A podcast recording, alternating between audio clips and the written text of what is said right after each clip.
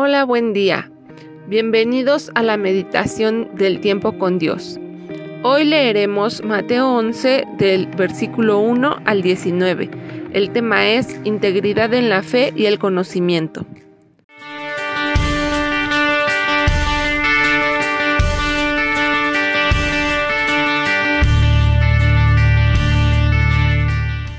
Acompáñenme a leer.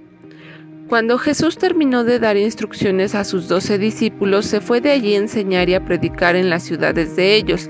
Y al oír Juan en la cárcel los hechos de Cristo, le envió dos de sus discípulos para preguntarle, ¿Eres tú aquel que había de venir o esperaremos a otro? Respondiendo Jesús les dijo, Ir y hacer saber a Juan las cosas que oyen y ven. Los ciegos ven, los cojos andan, los leprosos son limpiados, los sordos oyen, los muertos son resucitados y a los pobres es anunciado el Evangelio. Y bienaventurado es el que no halle tropiezo en mí. Mientras ellos se iban, Jesús comenzó a decir de Juan a la gente, ¿qué salisteis a ver al desierto? ¿Una caña sacudida por el viento? ¿O qué saliste a ver? ¿A un hombre cubierto de vestiduras delicadas? He aquí los que llevan vestiduras delicadas en las casas de los reyes están. ¿Pero qué saliste a ver? ¿A un profeta?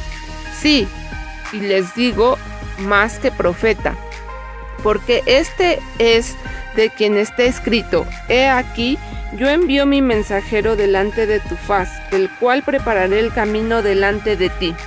De cierto les digo, entre los que nacen de mujer, no se ha levantado otro mayor que Juan el Bautista, pero el más pequeño en el reino de los cielos mayor es que él. En estos pasajes podemos ver cómo el pueblo judío estaba en opresión por el imperio romano y esperaba a un Mesías que lo sacara de esta situación. Querían a un Mesías político y militar, por lo tanto no reconocían a Jesús como Mesías. Incluso Juan el Bautista quien dice aquí mismo Jesús que preparaba el camino para él, para la venida del Mesías, duda de que Jesús sea ese Cristo esperado y envía a sus discípulos para preguntarle. A esto Jesús le responde citando un pasaje del profeta Isaías y le, le dice que observen las obras de sanidad, de resurrección y de proclamación del Evangelio que él estaba haciendo. Con esto Jesús confirma su identidad como Hijo de Dios. Así nosotros a veces podemos tener dudas sobre nuestra salvación, sobre el perdón de nuestros pecados o sobre la obra de Dios en nuestras vidas. Pero cuando esto pase, familia, les invito a que vayamos a Jesús, a que vayamos a la palabra y que recordemos la obra de Dios en nuestras vidas y los cambios que hemos vivido derivados de nuestra relación con Jesús. Y no nos alejemos de Él, sino que nos acerquemos cada día más para que estas dudas sean disipadas en nosotros. Continuemos leyendo en el versículo 12. Desde los días de Juan el Bautista hasta ahora, el reino de los cielos sufre violencia y los violentos lo arrebatan, porque todos los profetas y la ley profetizaron hasta Juan. Y si quieren recibirlo, él es aquel Elías que había de venir. El que, el que tiene oídos para oír, oiga. Mas, ¿a qué comparar esta generación?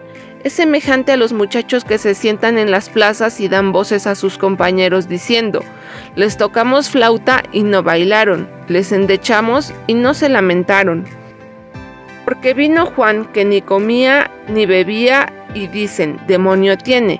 Vino el Hijo del Hombre que come y bebe y dicen, he aquí un hombre comilón y bebedor de vino, amigo de publicanos y de pecadores, pero la sabiduría es justificada por sus hijos. En el versículo 12 dice que el reino de los cielos sufre violencia y los violentos lo arrebatan. Hay muchas interpretaciones de este pasaje, pero una que quiero compartir con ustedes es esta.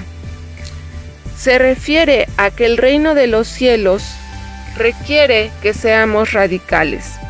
Para poder vivir una vida del reino necesitamos apegarnos a lo que dice la palabra, y esto va en contra de las corrientes y las enseñanzas de este mundo. Esto va en contra de muchas de las personas que, que proclaman cosas que parecen luz pero no lo son. Por eso, para poder vivir conforme a la palabra de Dios, necesitamos apegarnos a ella y ser radicales en vivirla. Y esto solo lo pueden lograr quienes viven escuchando al Espíritu Santo. De lo contrario, es muy difícil lograrlo. Si no estamos en una relación y en una comunión con Cristo, es muy difícil vivir la vida del reino de los cielos en nuestras propias fuerzas. Mas todo lo podemos en Cristo que nos fortalece. Así que familia, debemos seguir también el ejemplo de Juan el Bautista, preparando el camino para la segunda venida del Señor y viviendo una vida que arrebate el reino de los cielos. Familia, que tengan muy buen día. Hasta la próxima.